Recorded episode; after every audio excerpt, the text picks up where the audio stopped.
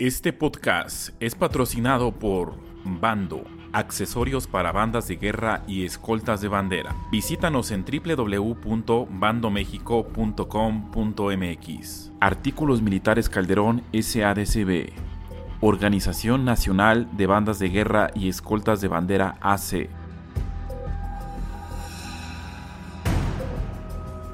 Hola, ¿qué tal? Buenas tardes a todos. Un saludo un saludo nuevamente, mi nombre es José Carlos Córdoba y los saludo en un episodio más de este podcast Noche para Banderos.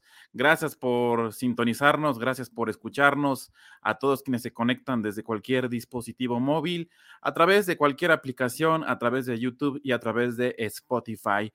Bienvenidos a este nuevo formato, este nuevo formato grabado y de podcast donde podremos entrar un poquito más en contexto con los invitados, donde podremos... Eh, seguir hablando sobre el maravilloso entorno de las bandas de guerra y escoltas de México. El día de hoy, el día de hoy vamos a hablar sobre pues algo, algo verdaderamente importante para los banderos, que es lo que nos trae la banda de guerra, mucha felicidad, muchas cosas positivas en sí. Y para eso, pues nuevamente saludo con mucho entusiasmo, con mucho gusto a el profesor Orlando Marcelino Jiménez, Gracias, profesor. Un, gusto saludarlo nuevamente. Hola, ¿qué tal? Bonita noche. Es un gusto también poder estar otra vez aquí con usted y pues estamos a la disposición para lo que ustedes se preguntar. Gracias, profesor Orlando. Y bueno, pues más allá de todo lo que ha pasado, pues estos dos años que llevamos, dirían por ahí, confinados, haciendo cosas distintas, eh, ¿Cuál sería su perspectiva de las cosas que ha dejado la, pandemia? Yo creo que no todo se centra en lo malo, sino que también puede haber cosas positivas que ha traído esta, pues este cambio radical en nuestras actividades, a los que se dedican a banda de guerra y cualquier otra que tenga que ver con eventos públicos. ¿Qué es lo que opina al respecto? Bueno, pues creo que fue una situación que desafortunadamente nos tomó de sorpresa a todos. Desafortunadamente, este, mm, esta situación dio a conocer todas las debilidades que el ser humano tiene, eh, muchas pérdidas, muchas familias destrozadas, separadas para siempre, ahora sí, muchas cosas tristes, ¿no? Pero como usted bien lo dice, este, todo, todo siempre trae algo positivo, aunque desafortunadamente se han vivido cosas así, el ser humano no entiende y creo que nunca va a entender. Siguen pensando en ellos mismos, siguen creyendo que mientras yo me salve, mientras yo esté bien es lo más importante. Y, y en algunos pues tal vez sí ha hecho conciencia más humanistas, este, más sensibles a la situación, más este, vulnerables en muchas ocasiones. Pero creo que de todo esto siempre hay algo bueno, ¿no? Siempre el ser humano tiene la capacidad de eh, reestructurarse, de adaptarse ante cualquier eventualidad. Pero pues no es ser ave de mal agüero, pero sabemos que esto pues, no va a cambiar esto va a ir empeorando cada vez más. Aquí el ser humano es el que tiene que adaptarse a la situación. Y pues eh, tiene esa habilidad de poder, este, ¿cómo decirlo? De poder crear acciones que te logren llevar a, lo que tú deseas, ¿no? La tecnología se hizo muy fuerte, esto provocó que eh, la tecnología subiera en gran escala. Eh, que existieran diferentes cursos, diferentes formas de llegar a la, a la vida de los adolescentes o del ser humano que necesitaba un, un aliento, una esperanza.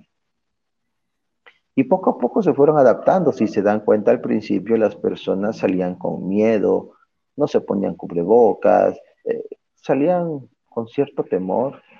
Ahorita, el, el, ahora sí, el virus sigue Pero si se da usted cuenta, las calles están repletas de personas en, el parque, en el cine, o sea, todo volvió a la normalidad. El humano se acostumbró, se adaptó, eh, usa su cubreboca y piensa que con cubreboca ya puede andar bien y, y, o sea, y descuidaron muchas cosas.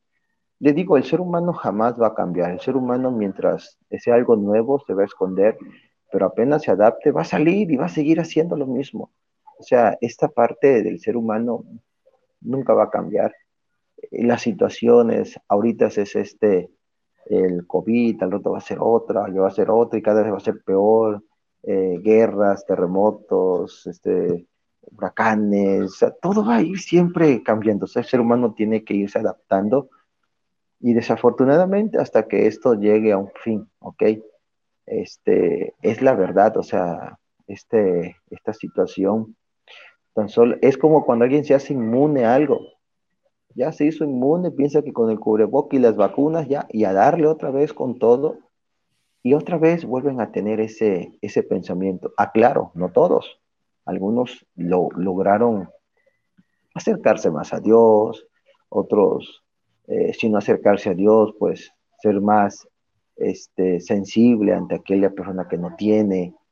Pero hay otros que, que van a seguir así, igual y hasta peor. O sea, eh, cuando existe una inundación o algo, el dolor ajeno, las otras personas no lo ven buscan la manera de entrar a la casa y robar todo lo que tienen. O sea, el ser humano es así. Desafortunadamente se cree que es la especie más fuerte y la más poderosa que controla el mundo o que controla todo lo que está a su alrededor, pero es una, es una vil mentira. Entonces, nosotros como docentes, como formadores, como instructores, debemos de trabajar con esos jóvenes que, que tenemos a nuestro alcance. Eh, como educación como profesor de educación física en este ciclo escolar, eh, me tocó trabajar eh, en línea y fíjese que yo trabajaba con ellos lo que eran tres aspectos importantes, la salud mental, la salud social y la salud física. La OMS eh, comentaba y decía que era importante trabajar esos tres aspectos. Entonces uno dice, bueno, ¿cómo trabajarlos? ¿Cómo hacerles? Cuando estuvimos en la universidad jamás nos dijeron este, que iba a pasar esto. Y, y, y, es el momento donde en lo personal este, yo le decía, Dios mío, ¿cómo le hago entender a mis muchachos? No puedo estar todos los días detrás de una pantalla haciendo ejercicio con ellos, porque el muchacho si no tiene una motivación, si no tiene algo que le inste a hacer las cosas, pues algunos lo van a hacer, otros van a apagar la cámara y, así continuarán. Entonces dije, bueno, Señor, y empecé a crear temas motivacionales, por ejemplo, temperamento, carácter, personalidad, lo que necesita el adolescente para ser feliz, lo que es este, sueños, este, metas y, anhelos, eh, y en fin, empecé a, hacer un sinfín de, de temas motivacionales, eh, eh, luego este, actividad física, luego este, a tomar su frecuencia cardíaca, basal, reposo, en fin, le empecé a tener un poquito de todo y cuando me di cuenta ya había formado un librillo o un libro de educación física en línea, pero tenía de los tres aspectos, salud mental, salud social y salud física. Si el ser humano no tiene una buena salud mental, no va a poder rendir y si va a rendir, va, va a rendir, pero para restar. En cambio, una persona que tiene una salud mental positiva siempre va a rendir para sumar. Y ese librito este, lo comparto a quien quiera. A fin de cuentas, es un conocimiento que se tiene, pero que se tiene que, que, dar a quien lo necesita, a quien lo requiera, porque es como un vaso, ¿no? Tengo aquí en mi mano un vaso. Yo este vaso lo lleno de agua, ¿ok? Pero ¿qué necesito para que este vaso siga siendo útil? Debo vaciar el agua, ¿verdad? Vaciar el agua para volverle a echar más agua si me quedo con esa agua y no lo vacío, ¿qué va a suceder? Desafortunadamente, pues ese vaso va a quedar así y el agua se va a echar a perder. Entonces tengo que vaciar, tengo que dar para que llegue un agua fresca. Entonces, de eso se trata, ¿no? La parte de compartir, de, de ceder, de dar, porque eso te ayuda a crecer. Ese sería uno de mis puntos con respecto a esta situación de la pandemia. la verdad es que la pandemia nos trajo cosas eh, pues muy tristes, pero también cosas muy positivas, sobre todo la, la, creatividad que hemos explotado en los últimos meses y ya últimos años, se puede decir de esa manera. Vamos a poner un poquito en contexto a las personas que nos escuchan, que nos ven. El profesor Orlando, pues hace unos ayeres formó una banda de guerra libre. El día de hoy pues ya no está vigente esta banda de guerra libre, pero vamos, a veces, nos puede ir platicando un poquito, profesor, cómo, pues esta historia que ya lo conocimos hace unos siete, ocho meses aquí en, este episodio, en este espacio, eh, ¿cómo ha sido su vida a partir de que ya no está en, en Águilas Doradas, que es muy recordada por muchos banderos que estuvieron en esa época? y hoy en día dicen qué pasó con aquella banda de guerra, por qué ya no está, y pero si realmente sus integrantes pues siguen vigentes o qué pasó de ellos. Para eso pues yo creo que usted es la mejor persona para que nos describa un poquito de cómo fue ese proceso de decir hasta aquí es sano, ah, es sano cortar, eh, terminar un proyecto y empezar otros. Bueno, yo creo que, ajá, sí, por ejemplo, este, cuando uno se da cuenta que ya las situaciones no empiezan a salir como tú consideras, este, tienes que, tienes que pensar bien qué es lo que continúa, qué es lo que sigue. Yo siempre he preferido que te recuerden como alguien que dio todo y que se despide en lo grande, a que se despida cuando ya está todo terminado, todo acabado la vida es de tomar decisiones. La decisión que se tomó con Águilas fue más que nada porque notaba que los muchachos ya estaban creciendo, ya no eran adolescentes, tenían otras prioridades, Era, eran muchachos que estaban saliendo del tecnológico ya ahí, algunos, otros ya trabajaban, eh, entonces se les hacía difícil. Entonces, este, yo siempre dije que Águilas no tenía un tiempo de caducidad, decía que Águilas, y lo digo y lo sigo diciendo, Águilas Doradas siempre va a existir hasta que todos los que fuimos de Águilas, cielo, estemos con Dios, entonces es cuando Águilas dejará de existir, pero sin embargo quien nos logre recordar, Águilas seguirá viva, o sea, seguirá haciendo esas historias que muchos cuentan de ellas, pero eh, la decisión fue de todos de, de tomar cada quien un rumbo distinto. Muchos se convirtieron en instructores, muchos este, no están en Minatitlán, Veracruz, muchos están fuera este, y con grandes éxitos. Otros continúan ahora sí ese trabajo de bandas de guerras y haciendo un excelente papel. Yo en lo personal, yo decidí retirarme porque creo que hay un tiempo donde tienes que dar todo, pero hay un tiempo donde tienes que priorizar y ver que no es el único objetivo en la vida, hay muchas cosas más. Entonces, este, Águila se murió creo que cinco años, seis años, cinco años creo, y, en cada nacional siempre íbamos eh, incrementando nuestros, nuestros, ahora sí, triunfos, por así decirlo, siempre fuimos avanzando, empezamos en el lugar número 20, en Aguascalientes, creo, y así fuimos avanzando, avanzando, avanzando hasta lograr ser una banda de guerra en poco tiempo, este, que marcara una diferencia, un antes y un después. Y, este, y eso tal vez fue como motivación para muchos niños que veían a las bandas, no nada más Águilas, a Leyenda, Bomberos, bandas de guerras que en lo personal recuerdo y admiro bastante. Este, eh, eh, Leyenda Oro para mí es una banda de guerra excelente. Jamás pensé juiciarles a ellos en un concurso en, en Mérida, Yucatán, creo. Y tener ahí a, a, un comandante, la verdad que lo recuerdo mucho, muy, muy atento, muy respetuoso. ¿Sabes qué leyenda? Bueno, yo tengo esa idea y me quiero quedar con esa idea. Son muchachos respetuosos, o sea, mucha disciplina, que para mí era un orgullo el poesiarles, este, fue un orgullo el ganarles por dos puntos en Patos Salvajes, recuerdo una, un concurso que hubo en Patos Salvajes, eso me ayudó a, adquirir un, un pase al Nacional de Querétaro. Recuerdo este, su comandante este, muy, muy atento. Este, entonces, le digo,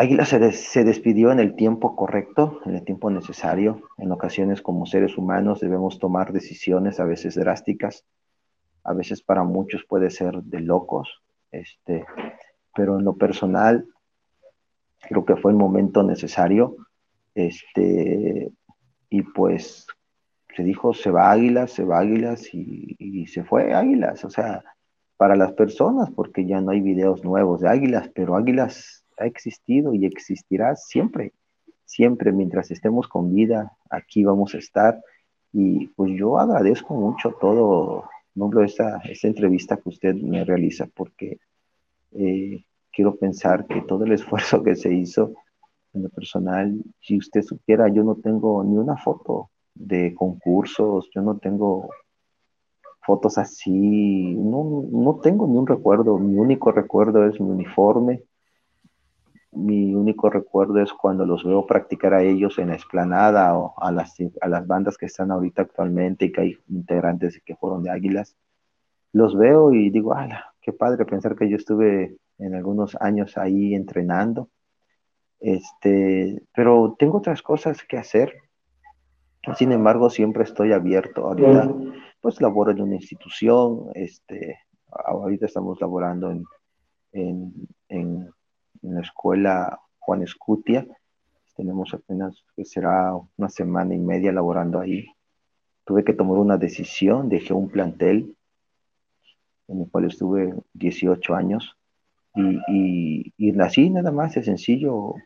Dije que era el momento y renuncié y, y gracias a Dios eh, ese plantel, Juan Escutia, me, me abrió el, las puertas y estamos desde cero, estoy empezando, estoy de cero. Y, y, y, pues no es fácil empezar de cero cuando ya tienes toda una trayectoria, una vida. Y, le dije, Señor, ayúdame porque es el momento. Entonces, lo mismo que pasó con, con Águilas, pasó en, la vida diaria. Entonces, mis muchachos, es, ese, hasta en eso creo que se llevan una enseñanza de que nunca es tarde, nunca es tarde cuando uno quiere, nunca es tarde cuando uno desea hacer algo y sobre todo cuando es parte de Dios, que es el momento de retirarse y vas creyendo en que todo va a salir bien, eh, pues ahí vas, ¿no? Ahora me levanto y llego a la, eh, a la institución que, a, la cual laboro y, y, a defender el escudo, a, defender el prestigio del plantel. Estamos trabajando duro con los muchachos en orden cerrado, eh, en la disciplina, en el uniforme. O sea, estoy llegando con, con muchas ganas, eh, cosa que ya había yo perdido desde hace mucho tiempo. Y ahora lo hago con mucha alegría, mucho entusiasmo. Tengo apoyo de mi directora, este, en todo momento respaldándome, de su hijo, que está siempre el licenciado también, Pablo está apoyándome, está en todo. O sea, se siente uno bien cuando tiene ese respaldo y le digo, Dios mío, gracias. Entonces, hay momentos, amigos, donde uno tiene que tomar decisiones en donde no todo lo es el dinero, a veces la parte emocional cuesta, es lo que más se tiene que cuidar porque puedes vivir en una jaula de oro, puedo ganar mucho, muy bien a como ganaba en el otro plantel, pero ya no era lo mismo, había circunstancias que no eran buenas.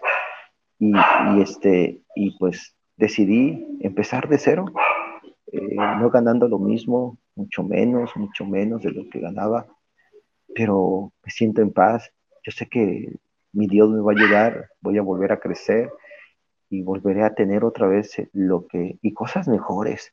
Voy a tener cosas mejores porque esa es tu mentalidad. Si tienes una mentalidad positiva, no tengas miedo a iniciar algo, no tengas miedo a decir, es que voy a perder esto, no, sale tu estado de confort y, vamos, vamos a ver de qué estás hecho, o sea, si todo lo que aprendiste es en verdad, y, y yo siempre he dicho, ¿no? Que, que Dios ha estado conmigo y Él es el que me respalda, y créanme que hace unos meses, para que se dé cuenta, me, ofrecieron eh, ser director de la Comude, este, ser director de la Comude aquí en Minatitlán, Veracruz. y con un buen sueldo, eh, más un buen sueldo, la verdad. Este, y me dicen, pero tienes que estar las 24/7. Cuando me dicen las 24/7, les digo, no. Durante muchos años estuve así y descuidaba a mi familia, no tenía vida, todo el día me la vivía pegado al celular esperando a ver a qué los llamaba. Es algo feo. Y dije, no, pero es que su proyecto y todo es muy bueno, necesitamos que esté con nosotros. Y, le digo, no, porque no he terminado un ciclo. El ciclo era donde trabajaba antes. Y le digo, no, necesito terminar un ciclo. Y, y renuncié, dije que no, que no aceptaba. Y hace poco fui y dije, ¿sabe qué? Muchas gracias, director, hasta aquí. Me voy, me retiro y gracias por todo. Y eso pues, pues no le pareció, ¿no? Te ofrezco más, te doy más. Y dije, no, me voy. Me voy, este, di mi palabra en otro lugar y mi palabra vale. Y, y pues ya, y Llevo una semana y media, no, una semana y un día, porque hoy es, hoy es martes, no, lunes, lunes o martes, ya no sé ni qué día estoy. Hoy es martes, ¿verdad? Sí.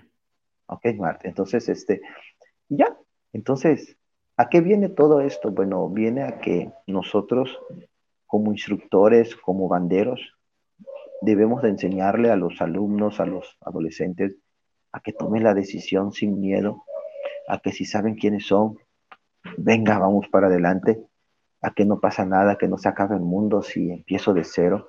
Hay personas que a veces están grandes de edad y dicen, es que ya estoy grande, quiero estudiar, pero ya es para allá, pero ya estoy grande.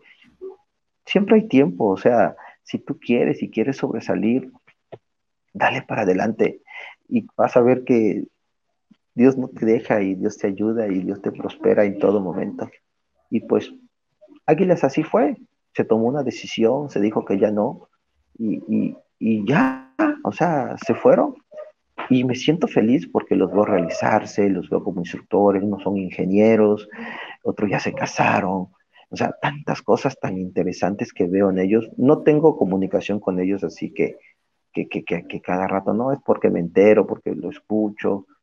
Trato de no inmiscuirme en sus vidas, trato de estar muy lejos de ellos, eh, y cuando alguien manda un mensaje y, me pregunta algo, me siento contento, ¿no? Porque pues es gente con la cual conviví desde que estaban en secundaria, muchas situaciones. Entonces, por eso se fue Águilas, porque creo que era el momento de que ellos crecieran y que experimentaran y que pusieran en práctica todo lo que aprendieron. Profesor, cuando nos, cuando nos platicaba de cómo eran antes las cosas de cuando usted ve una banda de guerra ensayando y se ve en un espejo o nos vemos en un espejo y decimos, ahí estábamos nosotros anteriormente. ¿Nos puede platicar cómo eran esos ensayos, digo, regresando en, en el tiempo, 16 años, 17 años atrás, haciendo un flashback a su memoria, a las memorias de muchos instructores que nos escucharán, de muchas generaciones nuevas que se van a enterar de cómo eran los ensayos hace tiempo, cómo eran esos, esos ensayos. Creo que esto ya lo habíamos hablado, pero de verdad que es un tema fascinante, ¿no? A lo que muchos le llaman la vieja escuela, que antes aprendían de tal manera y ahora, ahora las cosas son totalmente distintas. ¿Nos pueden narrar un poquito eso? Claro que sí. Bueno, mm, los ensayos con, con águilas eran de, de vive tu día, disfrútalo, da todo, eh, esfuérzate más, da más de lo que tienes. Este, el tiempo se detenía cuando iniciaban las prácticas, no había un tiempo, una, había una entrada, no había una salida. Este, era morir, te olvidabas de todos los que estaban alrededor y tu mundo era tu tambor, tu corneta y tu instructor. Tu mundo eran tus amigos, los que estaban al lado tuyo.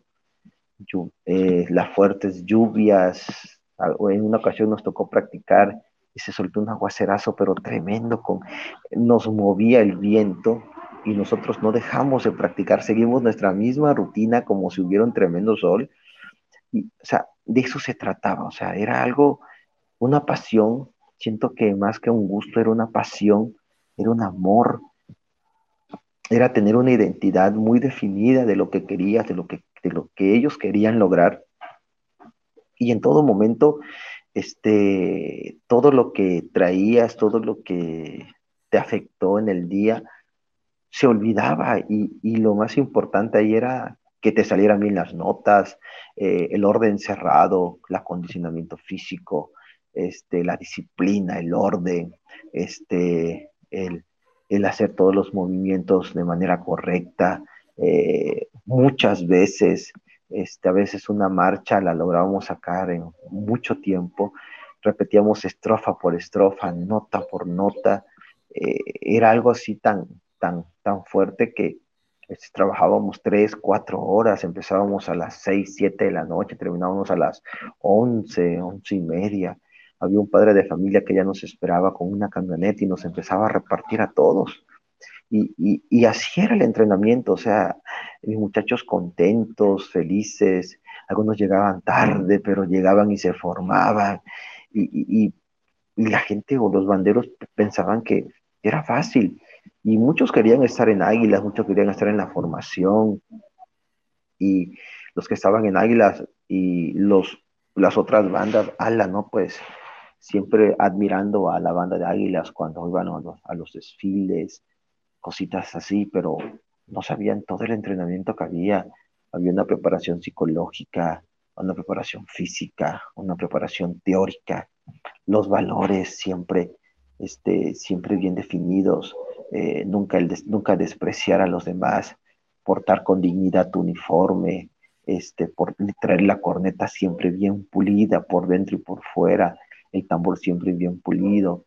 Había momentos que se ensuciaban. Paso revista, nada más decía tambor sucio, vamos, pasaban a fila, si traían la corneta mugrosa, pasaban a fila, si no traían zapatos boleados, pasaban a fila, o sea, todo era pasar a fila en, esa, en esa vieja escuela. Pero se fue formando un carácter, un temperamento, y, y, si se da cuenta cuántos años tengo y me sigo rasurando igual, o sea, sigo en lo mismo, ¿por qué? Porque es mi línea, o sea, eh, eh, en ocasiones, por eso tal vez a muchos no les caigo bien o piensan que, es exagerado, ¿no? Porque pues a fin de cuentas a mí me tocó vivirlo así y, mis muchachos estuvieron ahí y pues gracias a Dios la banda de Águilas hizo lo que hizo porque pues ellos reflejaban lo que, lo que entrenaban. Y, y, ya, o sea, yo les decía, ustedes son como los artistas, un artista se prepara y se va al escenario, no se pone a temblar, ¿verdad? Le da nervios, claro que sí, pero apenas siente el público, ¿qué pasa? Se crece. ¿Y qué tiene que hacer el artista? Pues lucirse. No es que mis chavos fueran fanfarrones o creídos, no, sino que les enseñaba que todo lo tenían que hacer con orgullo. Digo, yo no quiero que toquen por tocar, yo quiero que transmitan lo que tocan. Yo quiero que cuando ustedes toquen, en verdad, sensibilicen a las personas, que mediante esas cornetas, esas notas musicales, esas percusiones de los golpes del tambor, logre salir su esencia, lo que ustedes son, o sea, todo eso les enseñaba. Eh, muchas veces recuerdo que en un concurso que hubo en Minatitlán con Cardel, que fuimos vestidos con el mismo, eh, el mismo tipo de uniforme de guardias presidenciales, recuerdo que tocamos la misma marcha, este, sin querer, la verdad, nada de eso estaba planeado. Y noté que ese día estaban los muchachos tocando, ese día yo no participé, y como instructor nada más, está ahí en ese concurso fue comandante mi amigo Francisco Ríos Luis, fue el comandante de esa, en ese momento, y este, recuerdo que volteó a ver a las gradas y las personas estaban llorando. Los muchachos de Águilas estaban llorando, estaban tocando mis cornetas y, tenían sus ojos llorosos, estaban llorando. Y, yo cuando los vi me, dio, sentí el impacto y, se, me llenaron los ojos de lágrimas y terminó la, el, el evento, el concurso y les digo, oye, oigan, ¿qué pasó? Es que hicimos lo que usted nos dijo, transmitir, disfruté el momento de estar ahí y créanme que fue una sensación hermosa. Le digo, pues saben que lo transmitieron al público. Entonces, esa es la parte que yo no sé si algunas bandas de guerras lo han hecho, pero sería genial, la verdad. sería genial lograr eso y Águilas lo logró y, y porque mis chavos eran duros, eran rudos, eran fuertes, pero eran sensibles, porque eran adolescentes, eran jóvenes.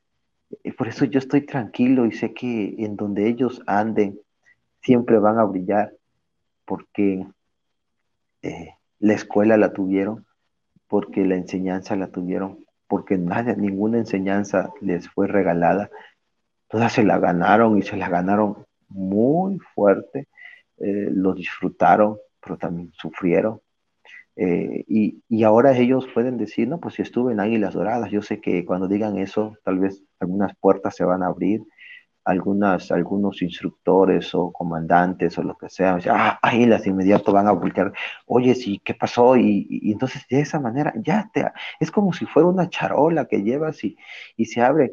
Y a, y a veces yo digo, o sea, ¿yo qué gané? No, no gané nada, o sea, si se dan cuenta, yo sigo siendo, o sea, no por ser águila me hice millonario, tengo dinero, no, al contrario, pero me llevo la satisfacción de que fueron jóvenes o son jóvenes, ahora ya son adultos, padres de familia, este, que yo sé que llevan una formación y que, y que ahora están disfrutando de lo que les costó ser parte de la banda Águilas Doradas. Profesor, vamos a volver eh, a esos, en esos momentos de cuando se, pues Águilas ya desaparece o decide poner fin a su, a su ciclo. Em, hay algunas bandas de guerra que yo sé, porque sigo activo en el medio, porque la mayoría de personas que nos escuchan son activos.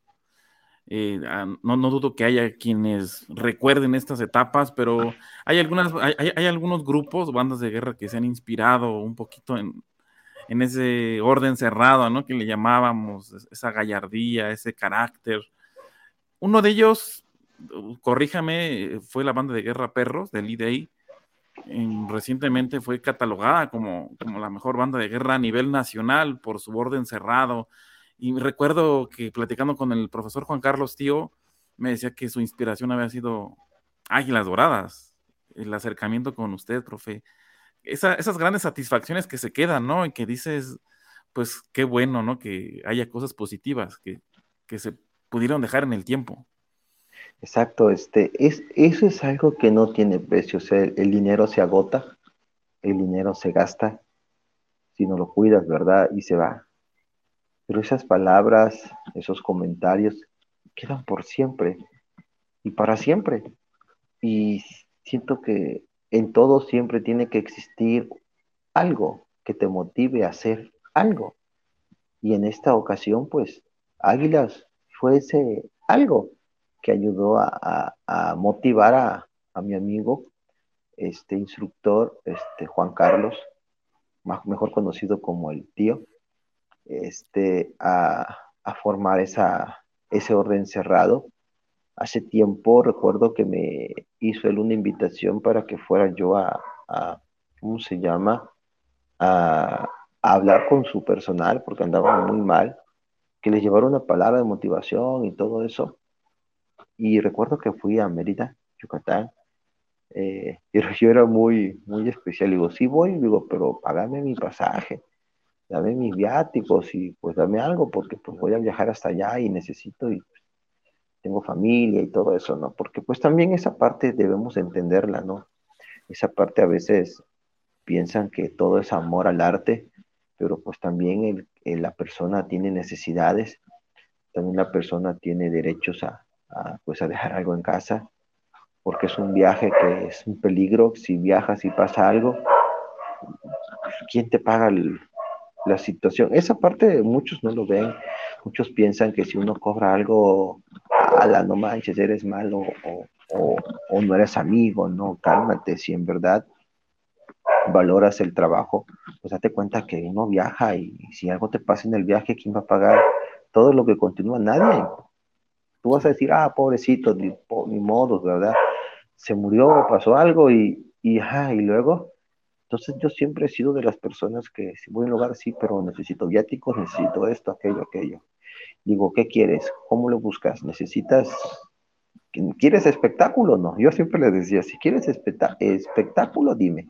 No, pues sí, entonces el espectáculo está garantizado. Y, y, así, ¿no? O sea, esa parte siempre me la di, en, así como me, la di, me di mucho mi paquete, por eso me dejaron de llamar para los, para los jueceos y todo eso, pues siempre fui muy, muy recto, muy directo, ¿no? Y este, y esa vez fuimos a, a platicar con los muchachos y cuando veían, esperaban todos al instructor de águilas y se imaginaban pues a un mastodonte, ¿no? Uno grandísimo así. Y cuando yo estaba ya ahí en el, en el auditorio, iba a dar la conferencia, y veía que todos estaban platique, platique, platique, y yo me paré, yo, mi playera, mis tenis, mi pantalón mezclilla, mi jeans, mi cachucha, yo relax, esperando cuando ya veo que, bueno, ya entra el tío, no sabes qué, pues ya, ya aquí sale el instructor, todo el mundo volteaba hacia la puerta, ¿no? dice, no, es él. Y todos voltean y se quedan así. Y de inmediato se sientan y se encuadran y se quedan derechitos, ¿no? Y yo me empecé a reír. Digo, no cabe duda que este, paso desapercibido. ¿Y saben qué? Esa ha sido una de mis virtudes, pasar desapercibido. Porque cuando alborotas mucho, la, la, otra parte se prepara para lo que viene. Pero cuando no alborotas nada, tienes mucha ventaja sobre el enemigo. Se empezaron a reír y, este, y ya empecé a dar mi, mi cátedra, mi, la parte motivacional en ellos. Y ya luego salimos. Necesito una pelota, le dije a cada quien. Dos pelotas de básquetbol. Y les puse unos ejercicios ahí medio macabros este, esa actividad física la había llevado a cabo con mis muchachos de secundaria, recuerdo. Y vamos a, hacer la rutina y les pongo una, una rastriza ahí en la actividad física, pero ellos felices. Y hay gente que no podía hacer las cosas supuestamente. Dice que las hiciera y las logró. Y ya viste, sí se puede. Todo es cuestión de querer. O sea, nadie, no necesitan que venga alguien de afuera para decirte lo que tú sabes que puedes hacer. Y empecé a hablar con ellos, con ellos, con ellos. Y, y ya cuando me iba, pues me regalaron una playera, me dieron mi comida, mi boleto de regreso. Y este, le digo, oye, oye, este, todo se ve muy bonito, hijo, pero me falta algo aquí. Ah, sí, dice, y ya me dan un sobre, ya me da, le digo, ah, bueno, le digo, ahora sí, me voy contento, ya. Pues yo también en forma de, de risa, ¿no? De ya el tío se empezó. Y de ahí nos hicimos grandísimos amigos grandísimos amigos, la verdad. Este, y pues de ahí regresé como juez a Mérida y, ya cuando me veían ya se ponían, ya sabían a lo que le tiraba y, les juecié y les marqué sus errores al comandante y todo eso. Ahí fue donde logramos eh, eh, ser juez de la banda de Leyenda Oro, fue donde conocí a ese muchacho. No recuerdo su nombre, la verdad, pero Tal vez él sí me recuerda cuando estaba con su cornet y no traía Tudel. Esa parte, ¿cómo la recuerdo? Porque dije, híjole, ¿cómo es posible que lo más básico de una gran banda de guerra haya descuidado eso mínimo? Pero a veces él, eso es, ese es el punto clave. A veces las personas se fijan más en cosas más así, como más llamativas y descuidan lo esencial, la parte más básica. Entonces, esa parte es la que a veces los banderos de ahora tienen, o sea, descuidan lo más básico. Y obvio, ¿no? Los jueces de ahora pues son distintos, pero si fueran jueces antiguos como un servidor y fuera yo sobre esos jueces, sobre esos, este, sobre esas bandas de guerras modernas, las que supuestamente de ahora, yo les, yo les aseguro que me rebotan varios, varios, varios, y con preguntas sencillísimas, o sea, ¿para qué meterme con tanto rollo cuando dos, tres preguntas sencillas me truena? Y sobre todo, hacerlos dudar de, lo, de sus conocimientos. A mí me encanta hacerlos dudar de su conocimiento porque ahí te das cuenta si vienen preparados mentalmente. Entonces, una persona que no está preparada en esos, en esos tres aspectos, como lo mencionamos al inicio de la entrevista, híjole, entonces ante una situación, siempre van a titubear. No digo que yo no titubeo, claro que sí, y muchas veces caigo, pero le pido a mi Dios que me ayude a levantarme y seguimos y le echamos todas las ganas, ¿no? Profesor, y también en este mundo de bandas de guerra, digo, no me quiero salir de contexto de lo que estamos hablando, pero sí vale la pena mencionar algo que en este mundo tan pequeño, que es las bandas de guerra, maravilloso, pero pequeñito porque nos conocemos todos. Todos sabemos de la existencia de todos, vagamente. Sabemos que hay bandas de guerra desde el norte hasta el sur. Hay, hay personas que son opuestas, que, que critican y que juzgan a otras por algunas maneras de actuar distintas a las que conocemos. Ese tipo de personas como que siempre tienen una razón de estar ahí, de, de desprestigiar ciertos trabajos, pero la realidad es que ese tipo de personas siempre tienen una justificación del por qué tienen que estar en ese, en ese preciso momento, ¿no? Eh, siempre los que más duro nos, critican son los que tienen un ojo más este, sobre nosotros, de que realmente hemos avanzado, como lo hemos platicado. Bueno, eh, mire, yo creo que es importante que existan todos tipos de personas, personas que les agrade tu trabajo, personas que critiquen tu trabajo, porque las personas que critican tu trabajo es porque te pusieron atención, ¿ok? Personas que critican tu trabajo es porque tal vez ellos no se atreverían a hacer lo que uno hizo por temor a, y ese es el detalle, o sea, aquí es la manera en cómo uno vea los comentarios y las críticas. Mm, pues a lo mejor incomoden o tal vez eh, sean un poco groseros al dar su opinión, porque hasta para eso hay que saber dar una opinión, pero siempre con la educación, porque si somos instructores, pues es la parte, ¿no? La parte que nosotros les enseñamos a los, a los, a los elementos, a los, a los jóvenes, a que sepamos decir nuestros puntos de vista, pero sin, sin ser agresivos, sin ser, sin ser prepotentes, sin ser este, siempre sobajando o desprestigiando, porque a lo mejor a mí me funcionó esa técnica y tal vez a otros les funcione, pero tal vez a otros no. Y no quiere decir que la técnica sea mala, sino que son puntos de vista distintos, son tiempos distintos, este, y todo eso. Entonces, ese tipo de personas, en lo personal, a mí me da, pues me da risa, en el buen sentido, y, y, y, acepto su, su, comentario, porque a fin de cuentas es un comentario, ¿no? Eh, yo ya hice lo que tenía que hacer, eh, ya se logró lo que se tenía que lograr, eh, mis muchachos ahí están, o los jóvenes o adultos de Águilas ya están. Entonces, yo logré el propósito, logré mi meta, logré el objetivo. Y, y si a muchas personas no les gusta el estilo que tuvo Águilas, el entrenamiento que tuvo Águilas, pues es, respetable, ¿no? Por eso no, no, fueron de Águilas, por eso no los conocimos, porque pues no era para ellos a fin de cuentas no todo es para todos, o sea, llegas en una época en donde es para ti y, y si no ¿por qué no estuve ahí? Porque no era tu época, porque no era tu tiempo, tu tiempo era otras cosas. Y, y, y eso lo he aprendido con el paso de los años. Créame que antes era un poquito más volado para responder, pero la experiencia, los golpes de la vida te van enseñando.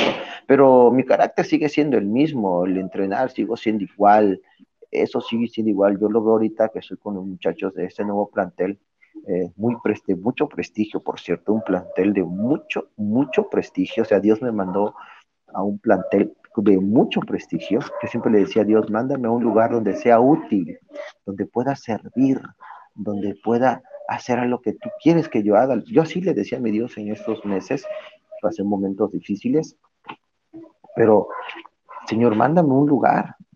Y, y hubieron tres lugares, pero Dios me mandó a, este hermoso plantel de mucho prestigio, lo vuelvo a decir, y que es la este, Juan Escutia. Y, y la verdad que este, empecé de cero, como le digo, pero sigo siendo estricto, sigo acá con los muchachos, pero algo que yo les digo, yo no los veo como adolescentes, yo los veo como futuros profesionistas. Eso es lo que yo les digo a ellos, yo no los veo como simples adolescentes, yo no los veo como una matrícula, yo los veo como adolescentes, pero los veo como profesionistas y como profesionistas debo, debo tratarles, debo ver que ustedes son grandes ingenieros, doctores, médicos, cirujanos, licenciados, este, pero de los buenos. Eh, y, en fin, les, y, y, les empiezo a decir, y ellos se quedan así como que no entienden mi lenguaje, o sea, porque no están acostumbrados a un lenguaje así. Y digo, así que yo te veo como una, una, enorme ingeniera, yo, yo te veo como un enorme ingeniero, yo te veo como una, una abogada, una ginecóloga, este, con doctorado, y empiezo a decir, o sea, porque lo que yo trato es catapultarlos, o sea, que su perspectiva, que su forma de pensar cambie, porque es lo que tenemos que hacer con, el adolescente. Al adolescente tú lo llenas de negatividad y el adolescente se vuelve eso. Por lo regular el adolescente no tiene un propósito de vida. El adolescente no tiene una motivación. El, adolescente vive como un barco a la deriva. O sea, no hay algo que los motive porque los padres trabajan mucho, porque hacen muchas actividades, porque los padres tratan de llenar el espacio con lujos, yo trabajo para darte lo mejor, yo trabajo porque yo no lo tuve, yo quiero que tú lo tengas, o sea, buscan una excusa y es muy cierto, pero a veces el adolescente requiere tiempo. Entonces, si yo tengo la oportunidad de estar en, una empresa, trabajar con adolescentes, entonces yo tengo que aprovechar el tiempo, tengo que ver la manera de motivarles en todo momento. Yo les digo, vivan su día a día, no te preocupes por los problemas de mañana, porque nadie te asegura que tú puedas estar mañana vivo. Nadie te asegura que mañana puedas hacer esto. Vive tu, tu problema hoy resuélvelo hoy. Hoy sé mejor hijo, hoy sé mejor alumno, hoy sé mejor amigo, hoy sé todo. Hoy, mañana Dios dirá. Entonces, son muchas cosas que a, que a veces al adolescente se le tiene que inculcar.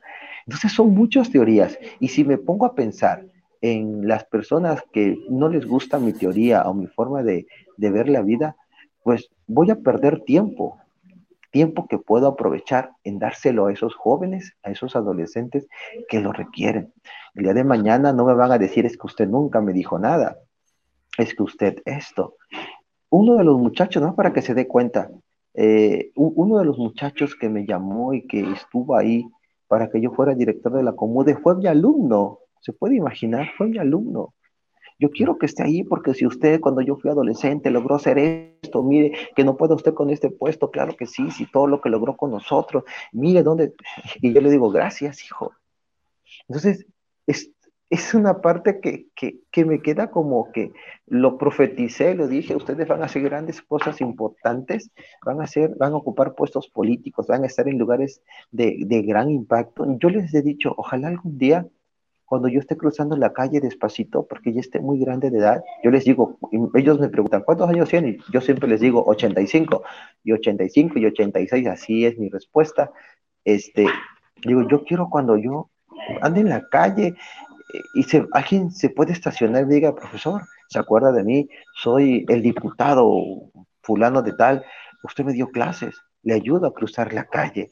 Yo no quiero que digan, ese maestro nunca me enseñó nada, ese maestro desvalía. No, no, no, no. No quiero eso.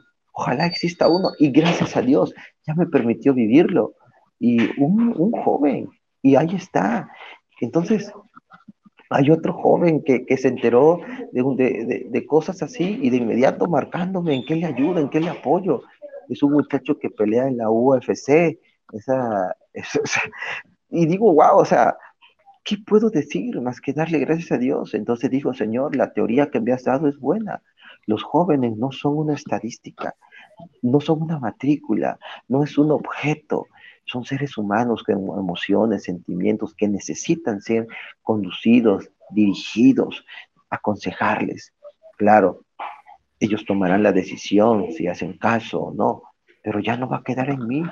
Así que pues, la verdad con personas que piensan distinto o, que no les gusta mi estilo de trabajo, pues también se les agradece eh, y, bendiciones a ellos y, qué bueno, o sea, que ellos no necesitan de lo que yo necesité para poder hacer una formación. Ojalá ellos con su teoría tengan una excelente banda de guerra, pero no nada más una banda de guerra, sino que en verdad formen a esos adolescentes que en un futuro todo lo que les enseñaron en este presente les va a hacer mucha falta, porque la verdadera universidad no es un colegio, no, La verdadera universidad es allá afuera y con lo que estamos viviendo, el mundo que les va a tocar vivir ellos, el tiempo que tenga que ser el mundo activo, van a tener que echar mano de todo, de todo lo que aprendieron.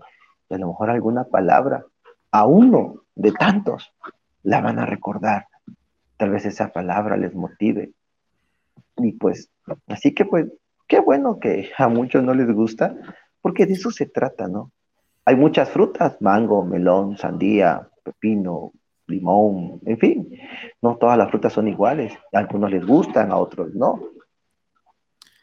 Es de, manera muy, de manera muy generalizada, abundando en este tema y dándole una, una, una conclusión, ¿qué, nos deja la banda de guerra más allá de todo eso?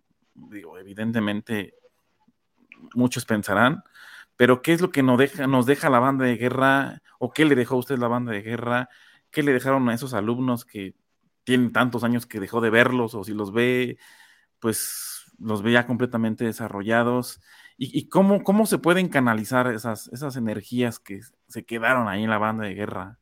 Digo, es como, como un contexto general para todos quienes por alguna razón decidieron alejarse de la banda de guerra por cualquier situación, pero la banda de guerra siempre queda marcada en el corazón. Bueno, te deja un aprendizaje tremendo, te deja, te enseña a luchar por lo que deseas, te da una identidad que tal vez muchos no tenían cuando entraron a la banda de guerra, te hacen ser una persona con valores, con principios, una persona altruista, una persona que busca siempre el bien para los demás, una persona que aprende a luchar por sus ideales, una persona con una identidad definida, una persona que cada situación que vaya a emprender, vaya a hacer, va a ser más pensante, va a analizar más las cosas y siempre va a buscar hacer el bien a los demás.